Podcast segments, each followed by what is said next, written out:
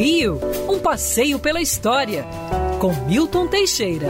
Bom dia, Mário. Bom dia, ouvintes. Tenham todos uma ótima semana. Cada vez mais a doença vai ficando para trás. Oh, cada vez mais pessoas vacinadas. Está meio bagunçado, mas pelo menos a coisa está andando. Pode não estar andando é, maravilhosamente bem, mas as pessoas estão se vacinando. Eu vou entrar agora na fila e espero me livrar desse medo o quanto antes. Mas vale aqui lembrar o primeiro time de futebol proletário formado quase que totalmente por negros. No dia 17 de abril é fundado o time de futebol Bangu.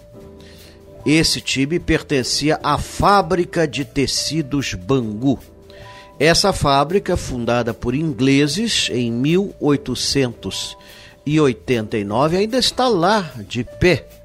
É uma verdadeira fortaleza armada com torres, portas de aço. Aliás, a aparência é tão atemorizante que serviu como cenário de um campo de concentração num filme brasileiro. A fábrica Bangu deu origem ao bairro de Bangu, já que junto com a fábrica foi projetada a Avenida Cônego de Vasconcelos, a Igreja Matriz, o Clube de Diversões e o Clube de Futebol, 17 de abril de 1904.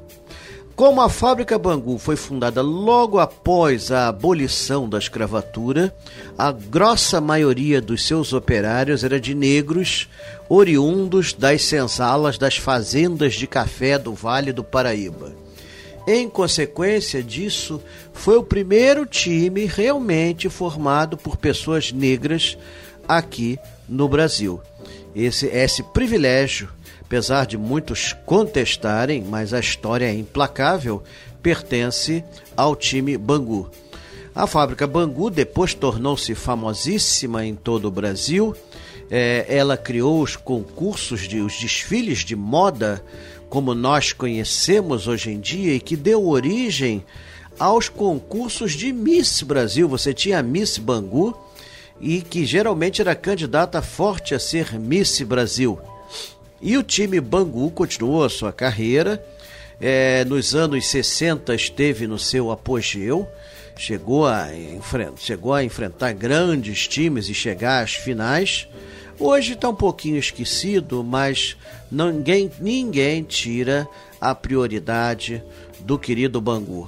E viva a fábrica e o time do Bangu. Hoje a fábrica é, é, não é mais fábrica, é um centro cultural, é um shopping e pertence ao passado, mas é um marco histórico da industrialização no Brasil e dos primórdios do futebol brasileiro. Não, não se esqueça que em 1904 também é fundado no Rio de Janeiro Botafogo, o Botafogo, time de futebol, e o América, dois grandes times queridos do povo carioca. Quer ouvir essa coluna novamente? É só procurar nas plataformas de streaming de áudio. Conheça mais dos podcasts da Band News FM Rio.